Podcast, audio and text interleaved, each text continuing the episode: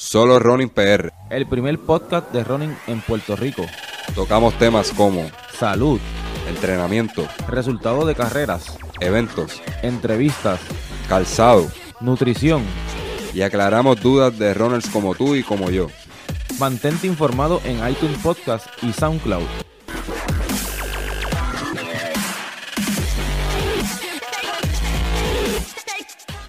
Bienvenidos una vez más a Solo Running PR, eh, marcando el pace de, de cómo se habla de running. En esta ocasión, pues me encuentro con, con la jefa de, del hogar, este, Isabel García. Saludos, Isa. Saludos, buenas noches. Eh, Isabel, yo le pedí un favorcito, ¿verdad? Este, ya, ya que el tema que, que vamos a tocar es de, de suma importancia y, y en sustitución de Ricardo Mateo, que hoy está de cumpleaños, a, a mi hermanito Ricky, muchas felicidades, que disfrutes en tu día, ¿verdad? Y, y como te dije en un post de, de Facebook, en la página de Solo Running, este, gracias por dejarme ser parte de tus proyectos y seguimos para adelante.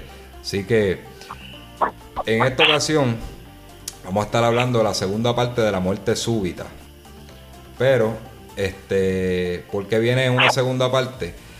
Cuando, cuando lanzamos el, el episodio, eh, nosotros lo hicimos, tocamos el tema bien de manera general, ¿verdad? Con información que encontramos y, ¿verdad? No somos expertos en, en, este tipo de temas, pero quisimos llevar, ¿verdad? Porque, porque es importante eh, hacer una verificación periódica con los doctores, ya que, que estamos haciendo un deporte ¿verdad? De, de mucha exigencia física, de alto impacto, y es importante ¿verdad? Que, que sepamos que estamos en buena salud para poder practicarlo. Al hacerlo de manera general, surgieron este, varias dudas y uno de los oyentes nos escribió vía, vía Facebook que le gustaría abundar un poco más sobre el tema porque él tiene mucho más información, ya que se dedica, eh, es experto en ese campo, eh, sobre el tema de la muerte súbita. Eh, para eso contactamos a Carlos Martínez, él es fisiólogo, trabajó para el, comité, el comité olímpico, así que eh, vamos a estar hablando en breve con él. Pero antes de eso, pues vamos a estar mencionando a nuestro auspiciador, Fit to the Limit, eh, que estamos bien agradecidos por todo el apoyo. Y si usted quiere un uniforme de alta calidad y con un logo soñado, ¿verdad? Que tenga las líneas, las gráficas que, que usted sueña, pues esta es la gente que, que tiene que buscar para que, para que le confeccione su, su uniforme de equipo o, o simplemente por una actividad familiar. Este, Isabel nos puede hablar un poquitito de eso porque en estos días ellas van a estar participando del Superwoman 5K, que es un evento dirigido a la mujer, eh, ¿verdad? De, superhéroes, de supergirl y toda esta temática. Así que Isa, ¿nos puedes hablar un poquito de cómo, cómo fue el proceso de, los uniformes y cómo quedó finalmente? Pues mira, nosotros queríamos un uniforme que fuera alusivo a- al 5K y gracias a Fit to the Limit lo conseguimos, nos gustó, este, nos quedó bastante cómodo, la calidad de la tela a todas nos encantó y de verdad que quedaron bien bonitos, bien originales. Estamos todas lucidas, estamos ya locas de ponernos la camisa. Eso es así, me tenían, me tenían loco, me hicieron ir el sábado a Carolina. De a verdad que sí. y Bien me tenían bonito. súper loco con eso porque eh, era un, un uniforme un poquito, ¿verdad? Más fancy, así, para dama y eso, ¿verdad? No tan racer. Para, eh, porque toda, toda mujer quiere lucir bien en un evento, así que gracias Fit to the Limit y cualquier cosita, si quieren con- contactarse con, con esta compañía, pues también lo pueden hacer a través de Solo Running, que los ponemos, los ponemos en comunicación con ellos, ¿verdad? Para que le cotice su uniforme. Así que no se diga más, vámonos con el invitado, Carlos Martínez, desde la ciudad de Orlando, Florida. Saludos, Carlos. ¿Cómo estamos? Saludos a ustedes y a todos los que están escuchando el programa, que sabemos que son personas que le encanta el, el hacer ejercicio, el correr específicamente. Amén, Carlos. Este, Carlos fue la persona que nos, nos contactó vía Facebook y, y ya que él ha trabajado mucho con atletas, eh, él quería abundar más sobre el tema, pero antes de entrar sobre el tema, Carlos, este, háblanos un poquito de tu background a nivel eh, deportivo, ¿verdad? Eh, ¿A qué te dedicas y este, con quién trabajaste? Eh, bueno, eh, primero yo eh, comencé como, como profesor de educación física. Eh, paralelo con eso, pues ya eh, había, yo había, yo era corredor de larga distancia, pues comencé a, a entrenar. Eh, primero comencé con, con niños y jóvenes en la, en la época de la AGI justas colgate para los años setenta y pico, finales de setenta y pico, a principios de los ochenta, cuando comenzó también la, la AGI, este, que es la Asociación Atlética Juvenil Infantil, eh, para esas son las siglas, AGI. Entonces, este, luego seguí este, trabajando con, con atletas eh, en escuela superior, que era donde trabajaba, eh, luego he trabajado también con atletas universitarios este, eh, y, luego de eso, pues con atletas de alto rendimiento en una de las federaciones en el Comité Olímpico de Puerto Rico. Pero he trabajado con, con peloteros, boxeadores, eh, atletas de piscicampo, he trabajado con atletas universitarios en, en, en, en, en ambas ramas, en balompié eh, sé que, eh, dentro del área de la fisiología, pues uno puede abarcar diferentes deportes, porque no es específicamente como entrenador de atletismo, aunque ese es mi base y mi fuerte, el, del atletismo. Casi siempre le pregunto, ¿verdad? ¿Cómo, ¿Cómo se interesa por el, por el atleta? Yo sé que David que era atleta, pero ¿cómo, ¿cómo se interesa en seguir trabajando con atleta, ¿verdad? A nivel de como fisiólogo. Eh, bueno, lo que, sucede es que, que eh, cuando comencé a entrenar eh, niños y jóvenes en, en, la, AGI, pues, pues comenzaron también, aparte, porque cuando uno estudia educación física, pues tiene un concepto básico de, de cómo trabajan los deportes y, la parte educativa con los estudiantes, pero ya cuando uno empieza a entrenar y empieza a buscar que los niños o los jóvenes empiezan a buscar mejores resultados, pues uno empieza este, a, indagar. Entonces ahí es que entro en el campo de, la fisiología, porque claro está la metodología del ejercicio, este, hay varios campos, eh, uno trabaja con la metodología, pero creo que la fisiología es que le da el, el, el eh, abre el, el, scope completo de, de lo que es un atleta internamente. Yo, yo, digo, yo digo que la fisiología es como el híbrido entre, entre la biología y la anatomía. Entonces, eh, entre los seres vivos y cómo trabaja, eh, cómo funciona el cuerpo humano ante, ante unas este, demandas este, o, unas cargas de entrenamiento. Eh, y esa parte científica pues fue lo más que me llamó la atención y realmente todos los entrenadores cuando, cuando ah, tienen conceptos eh, avanzados o básicos de fisiología empiezan a tener buenos resultados porque conocen eh, el cuerpo humano en otra dimensión. Eso es muy importante, ¿verdad? Este, trabajar con, ¿verdad? Caer en manos de una persona que tenga mucho conocimiento, ¿verdad? Porque esto, esto es algo que, que puede, incluso puede sacar a un atleta de carrera, una persona con poco conocimiento o poca experiencia o no tiene preparación, puede sacar a un atleta de carrera de por vida. estamos hablando de que esto es un asunto serio. Este, Isabel va a comenzar con las preguntas. Isa. Sí, este, yo le quería preguntar, este, ¿qué otras causas o condiciones se pueden dar para que ocurra la muerte súbita? Bueno, este, yo estaba escuchando en el primer programa que se habló de muerte súbita eh, y se le llama muerte súbita porque eh, vienen eh, de manera repentina. en algunos casos, por ejemplo, por, por cuestión genética o hereditaria, se mencionó también por, por causas, por ejemplo, del calor, específicamente en atletas que están, ¿verdad?, este, al aire libre, como el, como el, fútbol, o este, carreras de larga distancia. Eh, a veces estar expuesto a altas temperaturas, pues puede venir un, colapso eh, y, una muerte ya entre, entre paréntesis súbita.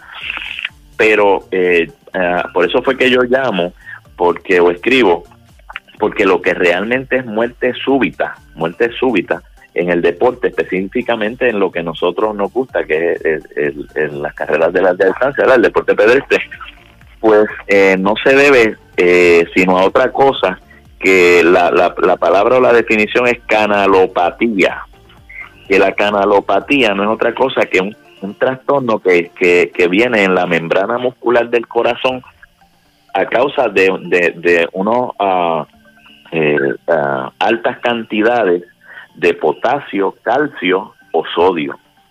Eh, entonces, cuando eso sucede, lo que sucede es que nuestras membranas, las fibras musculares de, todo nuestro cuerpo, pero las del corazón eh, que queremos este, tocar, están alineadas, ¿verdad? Entonces, para que el corazón tenga este movimiento involuntario, ¿verdad? Simpático, que, que él se está moviendo sin que uno lo, lo, lo, ah, lo estimule.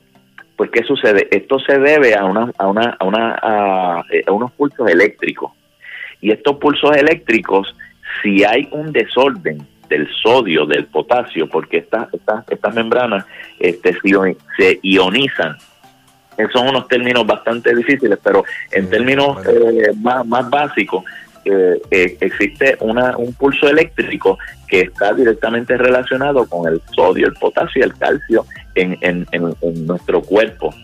Entonces, ¿qué sucede? Cuando estos hay un desorden, sea alto o bajo, de, de, de, estos componentes en, el cuerpo, pues viene entonces lo que es esta canalopatía, que no es otra cosa que una filación ventricular, que es que de momento hay problemas en el ritmo cardíaco, eh, se tornan erráticos y de momento se detienen, puede, puede llegar hasta, hasta parar eh, y detenerse el corazón y entonces ahí es cuando usted ve que una persona está corriendo y de momento se desploma y muere.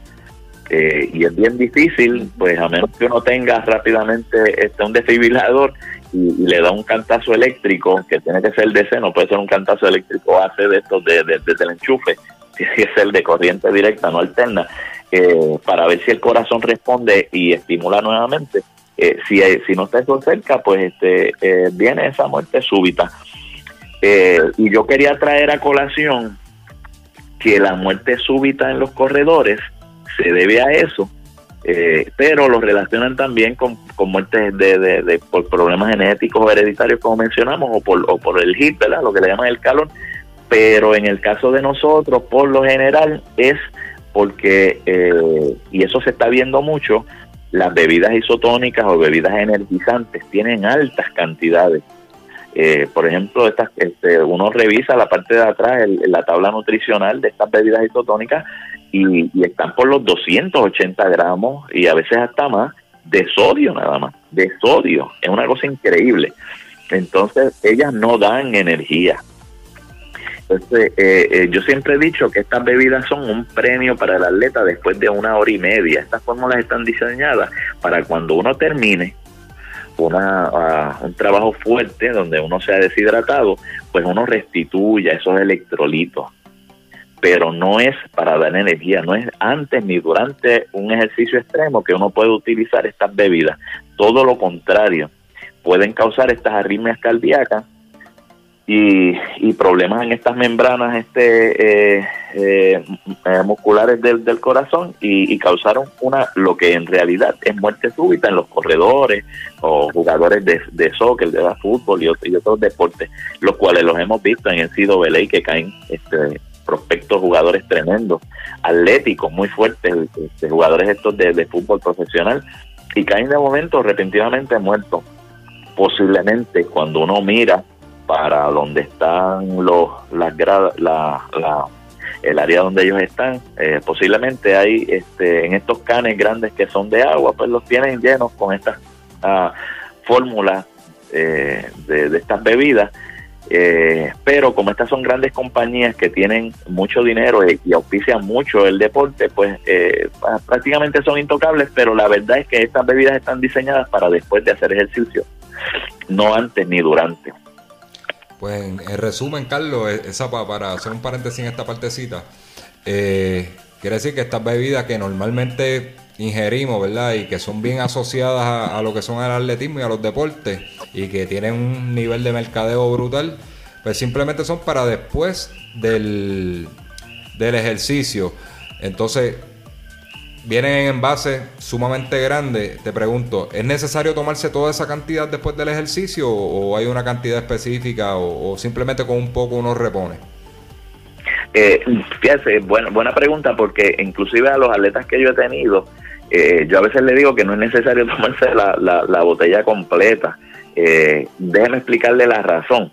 A menos que sea un 42 kilómetros, ¿verdad? Una carrera así larga, a una o un 13 millas, medio maratón, eh, son 10K, 5K, uno puede tomarse hasta la mitad. ¿Por qué? Porque uno tiene estos electrolitos ya en las comidas que uno ha comido, en los minerales, las sales que uno tiene a diario, que uno come, uno tiene en el cuerpo ya almacenado este, en ocasiones esto y no es necesario a veces tomarse la fórmula completa. ya, ya como dije, a menos que sea un medio maratón o un maratón completo, pues ya en ese momento sí se la puede tomar. Pero quisiera recalcar que, que para, para un atleta correr mejor, eh, lo mejor que puede tener es la, la glucosa, este, azúcares. Eh, yo recomiendo, por ejemplo, agua con miel para mis corredores este, o atletas que, que tengo. Cuando llegan al parque, yo les digo que si los veo con una de estas bebidas, que por favor, este, yo los mando para la casa, les digo que no, no, entrenen.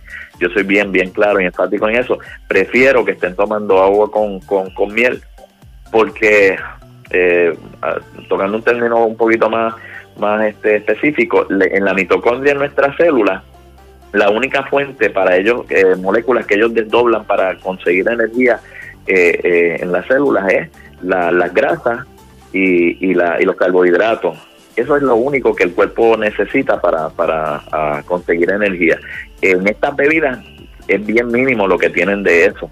Eh, sí tienen unas un poco de azúcar, pero eh, la, lo demás son este potasio, son sales, son electrolitos que en realidad eso no da energía, eso es para restituir luego de ah, un, un, trabajo extremo de ejercicio. Pues, este, ¿qué usted, qué usted recomienda, verdad, para, para evitar este tipo de, error que se comete comúnmente alrededor del mundo? Este, trabajar más con la nutrición y eso, pues uno debe llegar, ¿verdad? Ya con esas fuentes de energía llenas. Sí, lo que sucede es que uno está, uno está este, a diario bombardeado por estas, ¿verdad? estos planes de mercadeo de estas grandes compañías, pero uno tiene que regresar o tratar de regresar a lo más básico y a lo más natural, que es este pues la, energía de, de, agua con miel. este eh, Yo a veces le digo a, las, a los atletas para que entiendan este, este concepto, el, los riñones y el hígado de uno es como, como si fuera una lapa, las lapas que uno las ve en el, en, el, en el, piso, en la grama, y si uno le tira sal, ¿qué es lo que sucede? ¿Verdad que se queman, se destruyen esas lapas? Pues eso mismo sucede. Sí, esto mismo sucede cuando nuestro, con nuestros riñones cuando uno le, le, le, le, le introduce estas cantidades de sales tan altas. De hecho, lo primero que te dice el médico cuando tú tienes hipertensión o alta presión es que, que, evites las sales. ¿Por qué? Porque eso crea esas arritmias cardíacas y un paro cardíaco. Y entonces, increíblemente, los atletas se están exponiendo a, una hipertensión, a una arritmia cardíaca y una muerte súbita debido a esto, estos, este, estas bebidas que tienen unas cantidades, unas dosis de, de sales increíbles increíble. Aparte de que, volviendo a, los riñones al hígado, la, la, la sociedad eh, o la generación que más va a tener diálisis posiblemente es la próxima generación o esta generación de tanto que consumen estas bebidas porque a veces están en la nevera y lo toman como agua todos los días mm. sin necesitarlo. Bueno, este es súper super interesante, ¿verdad? Eh, cuando lo hablamos previo a este previo a grabar el episodio, ¿verdad? Que usted me trajo su inquietud eh, yo quedé sorprendido. Yo no, yo no soy amante de verdad de este tipo de bebidas durante el entrenamiento. Yo, mientras pueda sobrevivir con agua, pues, eh, pues lo hago. Isa, tú tienes una pregunta, ¿verdad? Sí, este. ¿Qué se puede tomar en un entrenamiento para un full marathon? Para un full marathon. Sí. Ok, eh, yo, yo, yo, tengo uh, dos corredores de, de, de, full maratón y de medio maratón. Eh, yo lo que les recomiendo, por ejemplo, las gel que, que se utilizan este, son buenas. Ya después de la novena milla, este, puede empezar a tomarse eso. En la ruta, tomar agua, tomar agua. Pero yo creo que la gel en, en dos ocasiones eh, pueden ser, este, yo, yo trato de que se las tomen en dos, dos ocasiones en la ruta se las marco a veces porque tiene que ver, ya uno como entrenador conoce dónde es que el atleta empieza a bajar el, el, ritmo eh, o dónde lo necesita. A veces apelo a que él, según siente el atleta, este, que vea que está bajando el rendimiento, pues tome esas gel, porque eh, ahí sí, sí es, necesario eh, esta, este tipo de, de, de fórmulas. Pero estas fórmulas son para dar energía en realidad también, este, más que más que más que otra cosa. Eh, son, son mejores que, las bebidas isotónicas. Eh, eso es lo que yo recomiendo. De hecho, hay uno de ellos que lo que lleva a las primeras millas es, su botella. Él la lleva corriendo, su botella con agua y miel. las primeras cinco o seis millas él va con su botella de, agua con miel este, para asegurarse que va a tener energía. Porque yo recomiendo la miel porque la miel ya eh, está, hay miles de estudios a favor de, la miel. Eh, la miel está predigerida por la, por la, por las abejas cuando entra a tu cuerpo, el cuerpo la absorbe rápidamente porque ya había tenido un, un, proceso de predigestión anteriormente con, con, las abejas. Entonces, eh, la, la, forma de, absorción en el cuerpo es, increíble, es bien rápida y es energía rápida y pura. Este, por eso es que yo recomiendo el agua con miel. O sea que... yo lo voy a pues, intentar así. Bueno, Isa, ahora vamos a estar visitando Orlando, ¿verdad? En el mes de enero para, para correr el maratón de Disney. De, por, ella por segunda ocasión, yo por tercera. Así que lo vamos a intentar. Son cosas que se practican, ¿verdad? Durante el entrenamiento. Así que lo vamos, le vamos a tomar la palabra y lo vamos a poner el consejo, sí, porque yo por lo menos no soy ni amante ni a los geles, ni a, ni a las bebidas isotónicas. De que yo preferiría, ¿verdad? Eh, creo que es una buena alternativa, una buena alternativa natural, completamente natural. Así que la gente de solo running, este, inténtenlo. Eh, yo he escuchado de gente también que usa, que usa miel, pero de esta, de esta manera, ¿verdad? Como, como reemplazo de, bebidas isotónicas, nunca, nunca lo había escuchado. Para no, para mantenernos en el, en el tema de la muerte súbita, eh, ¿qué, ¿qué, síntomas puede tener una persona, verdad? Si estamos viendo una persona durante la carrera o en la llegada eh, lo vemos viendo tambaleando, dando tumbo. Eh, ¿Qué síntomas puede presentar una persona que esté cerca de, sufrir. Eh, la, lamentable muerte súbita o, o puede, puede ser este, víctima de esto si no se atiende a tiempo? ¿Qué, síntomas se pueden notar? El, síntoma este, que comúnmente se ven estas personas previo al colapso es desorientación y empiezan sí a dar tumbo porque no le está llegando oxígeno, porque precisamente ese es el problema, que el corazón, en vez de estar fluyendo, eh, eh, fluyendo sangre, como está en una arritmia tan rápida o errática, pues no fluye sangre al cerebro y entonces ahí es que viene este, eh, ese, esos mareos y, de y, luego el colapso cuando uno ve personas, por ejemplo, con espuma en la boca o, otras cosas, ya esto es más bien este por problemas de calor, este, deshidratación extrema. Pero el de, en, el, en el caso de que nosotros estamos hablando, que es la canalopatía, ¿verdad? Que, que es por la muerte subida por, por, ah, por, por el sodio, eh, el potasio y el calcio, pues uno lo que ve es este, desorientación del atleta. Inclusive a veces le están gritando, diciéndole cosas y, y él está en otro mundo y a veces uno ve la mirada perdida y ahí es un peligro, ahí debe uno eh, tratar de atenderlo rápidamente. Yo he visto, y esto verdad, esto va a los organizadores de eventos y personas que se dedican a hacer fogueo, este tipo de actividades aquí en Puerto Rico. He visto mucha gente que llega a la meta y todo el mundo está como que en el, ¿verdad? Y perdóname por lo que voy a decir, todo el mundo está en el despiste y a veces tiene que salir gente que, que, son espectadores a, gritarle, mira, ese está, está malo, este, agárralo. Y eh, en contraste con carreras en, en el exterior, que, he tenido ¿verdad? el privilegio pues, pues, de estar, que a veces incluso estando bien, llegas y muestras como que eh, señal de fatiga simplemente, ¿verdad? Por, por, el esfuerzo. Y te agarran y te preguntan si estás bien y te miran a los ojos. Eso es algo que yo no lo veo mucho aquí y yo creo que es algo que a lo que hay que apelar porque es bien peligro, es bien peligroso. Sí hay emergencias médicas y todo eso, pero pero que hayan personas en las carreras que estén haciendo ese check, ese check a la persona, mirarlo a los ojos, preguntarle, ¿te sientes bien? Este, son bien pocas las carreras aquí en Puerto Rico que lo he visto. Sí, de, de hecho, este, tocando ese tema, eh, cuando uno estudia en la universidad, con eh, las implicaciones legales dentro del deporte, eh, y luego de la muerte en 1983, creo que fue 83, 84, que de hecho yo estaba participando eh, en, el, en aquel momento era Departamento de Instrucción, ahora es Educación, en las interagenciales, en ese año tiraron la carrera de 10 kilómetros y, y, luego de que habló el alcalde, habló Raimundo y todo el mundo y qué sé yo, pues dieron la carrera bien tarde en la, inauguración. Eh, yo no quise correrla eh, precisamente por el calor y en esa carrera murieron dos personas, uno en el puente de dos hermanos y uno llegando al Pista Escobar. Luego de eso, sí, luego de eso, eh, fue que se, se, se, le obligó a las carreras, a los, a los que organizaban maratones a hacer las carreras luego de las cuatro y media o antes de las siete y media. No sé si todavía eso es, ley o ley muerta, porque a veces las leyes después dejan de, de, de, ah, seguirlas. Pero también, ya para el 2000 algo, hubo un caso bien conocido también, entonces eh, hay una ley que dice que hay que tener un desfibrilador en las agencias de gobierno y en las actividades deportivas.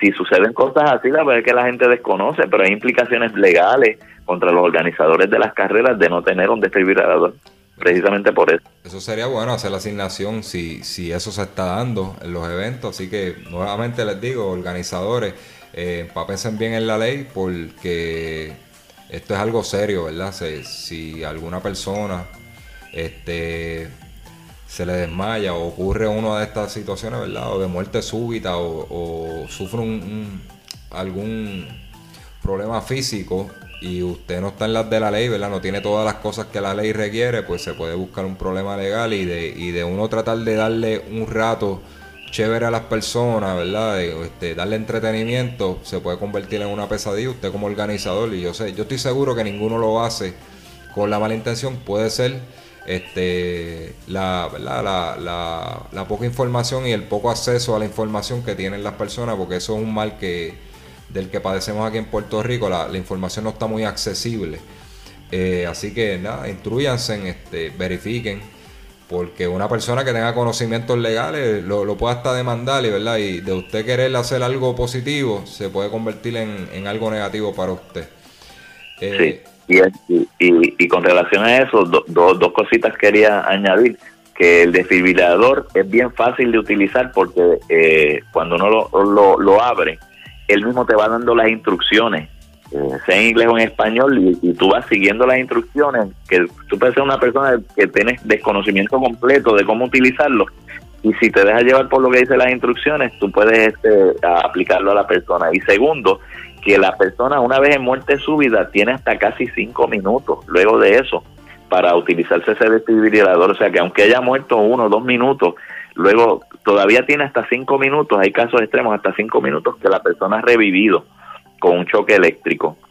Sucedió eh, eh, hace poco con un jugador este, eh, en, España, en la Liga Grande de, de, de Fútbol, de Soccer, la persona había muerto y gracias a Dios porque ellos conocen eso de las implicaciones legales. Vino una persona con un desfibrilador y ya llevan como tres minutos y, y, lo, y está vivo.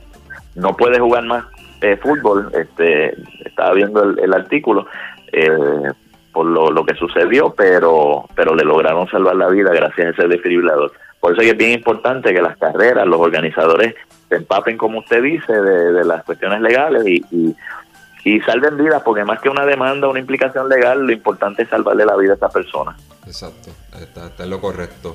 En estos días yo estuve hablando con Daniel Gómez, Daniel Gómez es un buen amigo mío, él trabaja para, para brigadas este, de emergencia, para, para una farmacéutica aquí en Puerto Rico. Ellos los adiestran en apagar fuego, este, CPR, eh, usar desfibriladores. Y él me estaba explicando eso, él me dijo que, que la ventaja de usar uno ese equipo es que esos equipos son tan, tan inteligentes que ellos primero hacen como un testing cuando tú conectas la persona, ellos hacen como un test y ellos saben a qué ritmo debe dar la debe, debe, mandar las pulsaciones eléctricas para poner ese corazón a funcionar, que no es lo mismo, ¿verdad? De esta, eh, este tipo de, de resucitación eh, a mano, ¿verdad? Que es este, presionando el pecho y dando aire y que hoy en día, o lo otro que él me está explicando, que hoy en día es más importante se, eh, la, ¿cómo se dice? La, la, las presiones en el pecho que incluso de darle, darle oxígeno a la persona, porque él, me dice, mira, la prioridad debe ser esa cuando estás resucitando a una persona, porque tú lo que quieres es echar a correr ese corazón de nuevamente. si es verdad, es en el caso de, muerte súbita. Eh, pero lo mejor, me digo, lo mejor es que este usen un, un se fue la palabra, discúlpeme gente. Que usen este equipo, que usen este equipo porque es un equipo sumamente inteligente y eso, eso ha avanzado tanto de que sabe a cuántas pulsaciones eléctricas tiene que, tiene que aplicarle a esa persona para que ese corazón vuelva a latir. Así que este eso me también me trajo me trajo la inquietud de que en algún momento, ¿verdad? Pues yo tengo un equipo acá en, en Puerto Rico este de corredores y me trajo la preocupación de que yo me tengo que poner al día en cuanto a eso de CPR, ¿verdad? Porque pasa cualquier cosa y, y yo podría salvar una vida. Lo tuve en algún momento, se me venció la, licencia de, de, primeros auxilios, pero tengo, tengo, que, tengo que conseguirla nuevamente porque me trajo esa preocupación y yo creo que es sumamente importante para mí y para cualquier persona que esté que tenga un grupo de, de joggers como tal de que no, son de alto rendimiento ni nada, pero, pero están ahí, están ejercitándose. Sí, es bien importante tener esos conocimientos. este eh, Y ahora que mencionas eso también, quería decirte que, recuerdo que, que, había un profesor que me decía que, que los atletas no somos normales, somos anormales. Y, siempre se me queda eso en la mente, dice, es que la persona normal no corre 100 metros en, en 11, 10 ni 9 segundos, tampoco corre 26 millas, este, menos de, de, 3 horas, este, no corre 10 kilómetros. Una persona normal no hace eso, una persona normal no levanta pesas fuertes. Y entonces quiere decir que nuestro corazón está expuesto y nuestro cuerpo a demandas, a unas dosis de carga diferentes, bien fuertes, y por lo tanto uno tiene que aprender y cuidarse bien porque no somos normales. Eso es así. Pues Carlos, de verdad que información muy valiosa y de esto pudiéramos estar hablando dos horas aquí porque eh, esto trae muchas vertientes, ¿verdad? Y, no solamente la muerte súbita, ¿verdad? Que este que esta arritmia cardíaca que, que, ocurre y, la persona fallece, ocurren muchas cosas más, ¿verdad? Dentro del, deporte de running que pudiéramos evitarlo. Este, te agradezco mucho la información. Sabemos que actualmente estás trabajando eh, con un equipo en, el área de Orlando, si no me equivoco. Eh, eh, nos puedes abundar, si nos quieres hablar un poquito de los de Borinqueniers, que, que tuvimos la oportunidad de hablar de ellos anteriormente en un, un videíto que grabamos con Noel, uno de tus integrantes. Sí, este, Noel es nuestro vicepresidente, el vicepresidente del club. Pues eh, nosotros ante eh, las inquietudes que trae el boricua, ¿verdad? La, la, diáspora, que trae su cultura, trae su música, su idioma, ¿verdad? Este, la jerga, este, y todas las cosas también trae el deporte y vinieron para acá, ¿verdad? Entonces, pues eh, hay muchos corredores que, que vienen de, Puerto Rico y están acá corriendo, pero nosotros nos dimos a la tarea ante esa inquietud de, de unirlos. Entonces, ah, tenemos un club que se llama Borinqueniers, Runner Club. Eh, escogimos ese nombre de Borinqueniers porque nos trae a, trae a colación de que los borinqueníes fue el nombre que le dieron los norteamericanos a, al Regimiento 65 de Infantería, que fueron héroes de guerra. En Corea, eran aguerridos, eh, tenían coraje, eh, bueno, fueron unos héroes en esa guerra. Entonces, este, pues nosotros somos borinqueníes y de hecho este, tenemos varios atletas, no él es uno que siempre llega segundo, tercero en las carreras, a veces en primer lugar, tenemos otros que también están ganando carreras eh, en diferentes categorías tenemos también corredores eh, eh, muy buenos. Tenemos un máster que, que, en estos días fue a, los másteres en, en, Canadá, pero aquí él, este, como dicen en Puerto Rico, da, da pasta y queso en su categoría, le gana a todo el mundo. tenemos un buen club, eh, pero lo más importante es que somos boricuas, este, estamos con los brazos abiertos a todo el que el que desee comenzar, este, se contacte con nosotros. Tenemos una página de Facebook que se llama así, por Ingeniero Runner Club. Eh, si tiene alguna duda, pues que los contacten a ustedes para que, ya tienen mi teléfono, eh, si no logran conseguir la página. Y, y estamos aquí esperando a todo el boricua que, que esté corriendo en el área de Florida. Tenemos gente corriendo en Jacksonville con el uniforme, tenemos gente en Miami pero la concentración grande está en, esa área de Orlando y Kissimmee, Louisiana. Eh, así es que sí, este, hacemos la invitación a todos los boricuas que estén escuchando el programa, que estén en esta área de Florida, que se comuniquen con nosotros. Isabel, este, tú tienes una preguntita. Sí, este, no, ya él dijo que se reunían en, en Kissimmee, ¿verdad? Lo que pasa es que mi hermano vive en Ocala y mi hermano está comenzando en esto del running, pero lo hace solito. Ok, ok. Sí, Ocala está este, como algunos 40 minutos, 45 minutos, sí. Eh, a, ver si, se lo mandamos para allá, a ver si hace algo con su vida, porque lo que hacía era comerle, comerle y encejaba en la casa. Y la vida en Estados Unidos es un, este, un poquito más pasiva y, de verdad que tomó como que el interés de momento de, de, correr y me llamaba y me hacía preguntas y, y poquito a poquito, yo, mira, cógelo con calma, esto, esto es un deporte de paciencia, así que, pero ya, ya hay una opción, a los que están escuchando solo running, tienen una opción si, por ejemplo, nosotros que vamos en, en enero para, para el área de Orlando o cualquier persona que viaje, ¿se puede reunir con ustedes para hacer este su largo? ¿Ustedes se reúnen los fines de semana? ¿Cómo, cómo funciona? Sí, este, eh, bueno, que se contacten con nosotros. Nosotros tenemos varias áreas de reunión porque acá eh, eh, es bien grande el área y entonces tenemos diferentes foquitos de, de, reuniones, perdón, de, de reunirnos para correr. Eh, la reunión la hacemos una vez nada más este al mes, pero nos reunimos eh, en grupos, eh, sí, en diferentes áreas, en Kissimmee, en Orlando, eh, por acá más arriba en el área de, de, Orange City, este, del Tona, Sanford, también tenemos otro grupo. Es cuestión de que nos contacte y entonces nosotros buscamos el área donde esté más cerca y, y, lo contactamos con los grupos que estén corriendo en esa área. Eso está y cuando vengan y cuando, cuando vengan para acá, pues nosotros vamos a ser sus anfitriones, así que nos veremos por acá y les estaremos ayudando. No, nos vamos a contactar porque quisiera yo reunirme con ellos. Estaba hablando con mi compañero Ricardo Mateo, que está en el área de Clermont, y ah, en algún momento que los vaya a ver ustedes y, lo vea un rato allí, los grabe, cómo es la dinámica. Y cuando yo vaya en enero, pues este es bien probable que también vaya y los visite por allí, ¿verdad? Porque es bueno este, ver gente de acá de la islita en, otras partes del mundo y, más en lo que nos apasiona que es el running y así este, completamos completamos el entrenamiento de nosotros por allá o hacemos el recovery después del maratón este, porque vamos, ya vamos a estar un poco más de una semana así que nos, estaremos viendo y conociendo en persona eh, Carlos claro, claro que sí te pregunto, este, también nos querías hablar de, un poquitito de, de, running, de consejitos para running, para esa gente que está empezando en el running, que, ¿cómo, ¿qué usted le puede recomendar? Este, de cómo comenzar, ¿verdad? Y este, si poco a poco o, que se pongan una meta, ¿qué, usted nos quería decir? Bueno, lo, lo, lo primero que tiene que hacer es ir al médico y hacerse un examen. examen a ver cómo está triglicérido, cómo está colesterol, pero sobre todo los hematocritos y la hemoglobina. Los hematocritos nos dice a nosotros los fisiólogos cómo está la capacidad de, de, la persona de oxigenar. Si están eh, normales, pues, pues, chévere, empezamos, puede empezar tres veces en semana. Hay que ver la persona si ha sido atleta o jugador de algo anteriormente. A veces la, la, edad cronológica no, no tiene que ver con, con su edad, su edad este, de, física, ¿verdad?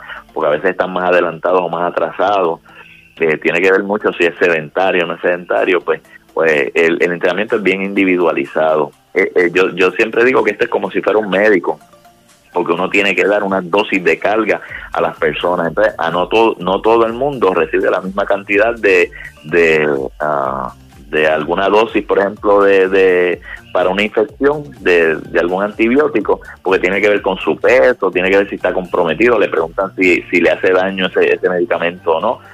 Por lo tanto, siempre es bien individualizado, entonces uno tiene que pues, acercarse a una persona que sabe un poquito más, por ejemplo, los, los coaches en los clubes eh, tienen más experiencia, a veces corredores experimentados, y, y, entonces empezar poquito a poco, eh, sí, pero lo primero que nada es hacerse un examen, un examen médico, este, para ver cómo uno, cómo uno está. Este, yo le, les digo, después de los 35 años, también, aparte de los hematocritos y la hemoglobina, chequearse en el caso de los hombres la testosterona, este, las mujeres, pues la, la, el estrógeno, porque la testosterona está también bien relacionada con la capacidad de cómo uno va a asimilar el entrenamiento. Si están por el piso del sistema hormonal, pues este, no va a haber un buen rendimiento deportivo. Eso es bien, bien claro. Por eso es que hay atletas que se tratan de, subir la testosterona, ¿verdad? este, se meten anabólicos, pero para eso inclusive si está un poquito bajo hay tratamiento médico. eh, que no que no es ilegal, es totalmente legal. Este, y entonces sube las, las cantidades a, una capacidad normal eh, y entonces va a asimilar también mejor el entrenamiento. A veces por eso uno dice, contra la persona, yo corro lo mismo que fulano y corremos lo mismo, pero yo no mejoro, o yo voy al gimnasio y yo veo que esta persona está fuerte, yo todavía no defino muscularmente, eh, pero entonces no se da cuenta que a lo mejor eh, ya los niveles de testosterona están en el piso. Y jamás va a rendir igual que otro atleta que, que, tiene la testosterona en un nivel normal. Eso está bien interesante, este, ¿verdad? Son, son datos que nadie, nadie está mirando y, solamente ustedes, personas que son expertos en, estos temas, ¿verdad? Y en, la fisiología. Yo le pregunto, este, yo tengo, yo que tengo una dudita. Eh, alrededor mío hay varios, hay varios atletas que, que están teniendo problemas con es una molestia en la rodilla, pero cuando se hacen MRI no sale nada. Eh, a mí me ocurrió hace como 10 años atrás este y un quiropráctico lo que me dijo, mira, eso es la bandilotibial que se acorta y da, esa molestia y este eh, tienes que hacer stretching hasta que se te quite, me ajustó esto, lo otro. ¿Por qué es tan común esto de, de, la bandilotibial y, y, la gente se cree que ya la carrera está acabada, de que es un dolor de rodilla, tienen las rodillas para atrás y realmente no, es, como si fuera un dolor fantasma. O sea, eh, eh, me gustaría comprender esta parte. Sí, lo que sucede es que como son son este tejidos blancos, no son tejidos rojos, ¿verdad? Que, eh, a veces son difíciles de, de, detectar y aparte de eso, como no llega sangre por, por ser tejido blanco, porque si es tejido rojo porque está llegando sangre, por ejemplo el músculo, pero tendones, ligamentos, esas áreas, pues eh, tardan mucho en recuperar precisamente porque no llega sangre y la sangre es la que ayuda a regenerar tejidos dañados o inflamados. Eh, a veces las lesiones o, esa, o estos dolores este, tardan bastante, pero eso se debe muchas veces a correr mucho en carretera, el machacar este, mucho la carretera, este, no, no, no están dando grama, lo, lo, lo que se recomienda por lo general es este, tratar de evitar la carretera, correr en grama lo más posible, buscar lugares donde haya pues grandes cantidades de, de, grama que son difíciles de conseguir a veces. Este, no todo el mundo tiene este, lugares cerca para correr así, como por ejemplo en Parque Central o en el Morro, que, que uno pues, podía correr en esas distancias. Pero también tiene mucho que ver la, la, mecánica, la biomecánica. Este, eh, si uno está corriendo bajo el centro de gravedad, eh, el cantazo que hay, eh, que tú sabes que son tres veces el peso cuando uno cae, pero si el centro de gravedad, si, si uno está corriendo debajo del centro de gravedad, pues el, el, cantazo es más fuerte. Uno se supone que, que la cabeza de uno, ¿verdad? Pues esté un poquito más al frente de lo que le llaman el ombligo o el centro de gravedad, uno corre un poquito inclinado hacia el frente. Entonces cuando da la pisada, la pisada que se supone que quede directamente debajo de tu, de tu cuerpo. Hay gente que corre y la pisada cuando toca el suelo está mucho antes de, de, tu cabeza. Entonces eso es como si fuera una pérdida, que eso hace pan y, llega, llega a, la fosa y, y, y te detiene la velocidad, pero a la misma vez te está causando esa molestia, ese dolor. Eventualmente te, da esas, te causa esas lesiones. Pero cuando pasa eso, pues lo mejor es bicicleta.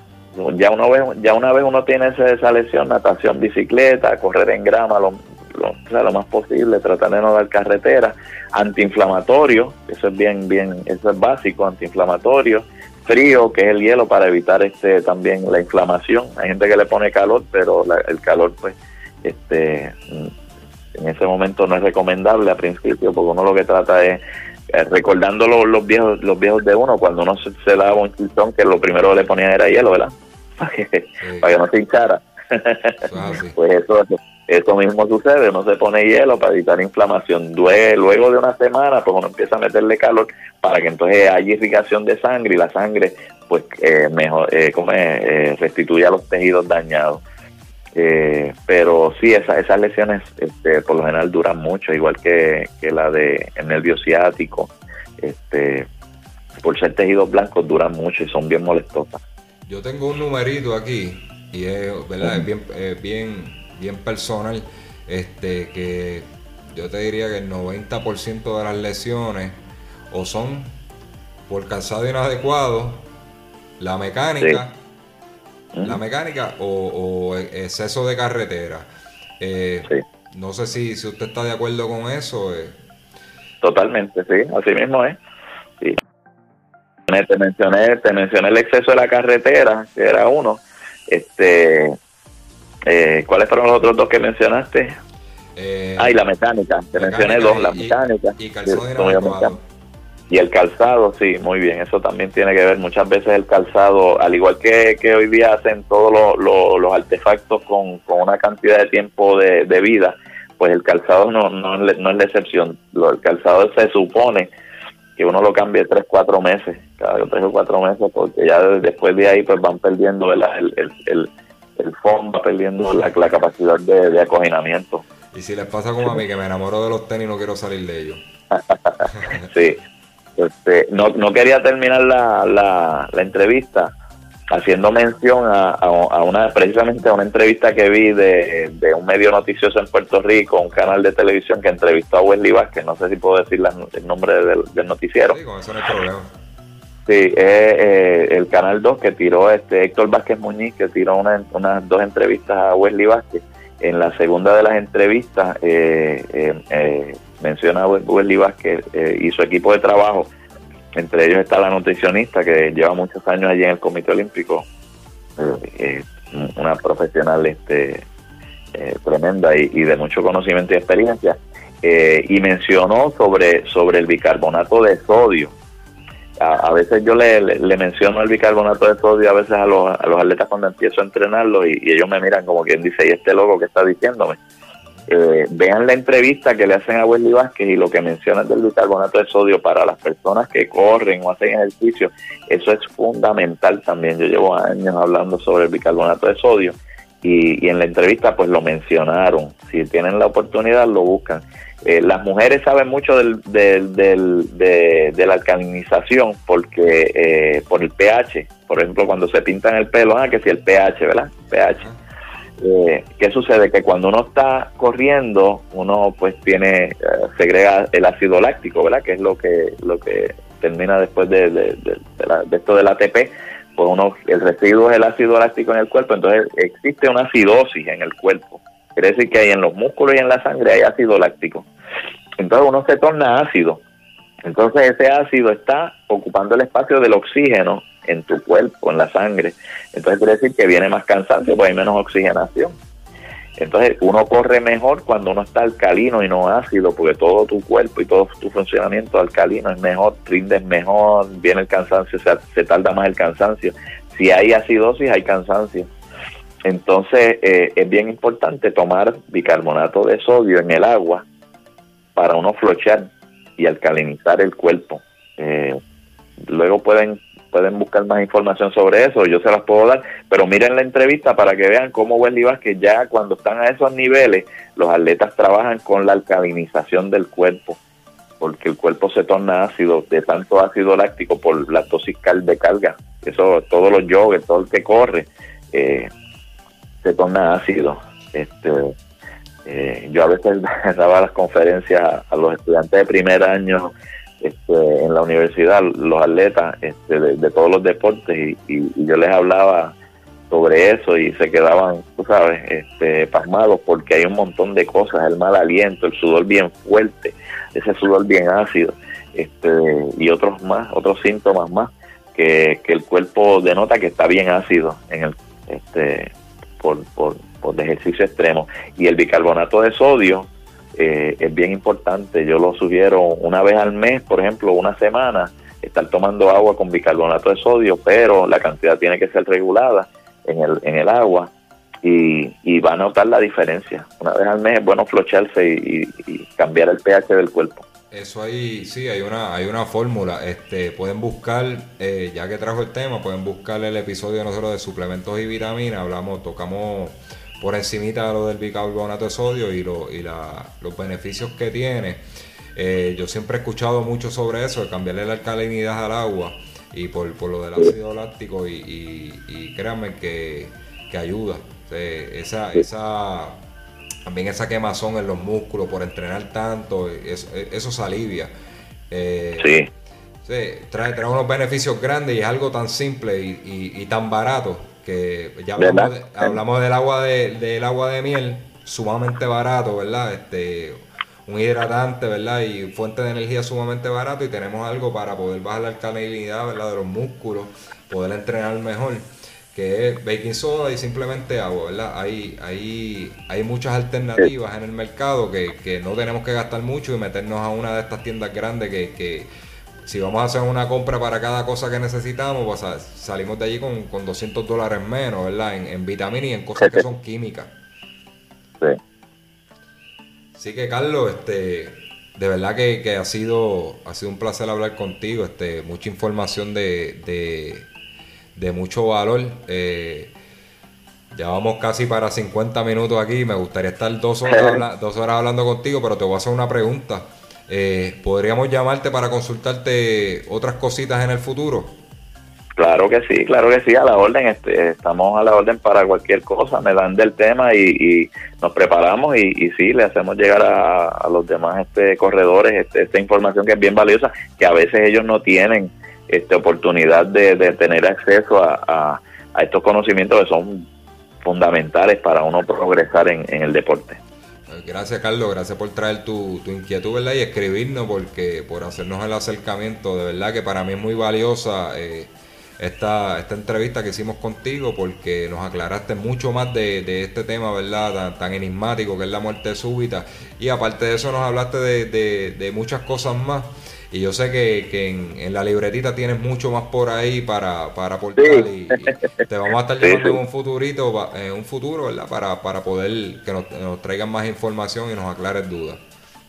Perfecto. Pues muchas gracias y buenas noches por lo, y gracias por la oportunidad y, buenas noches. Igual, Carlos. Buenas noches. Pues mi gente, ahí, ahí tuvieron Carlos, Carlos Martínez de, la ciudad de Orlando.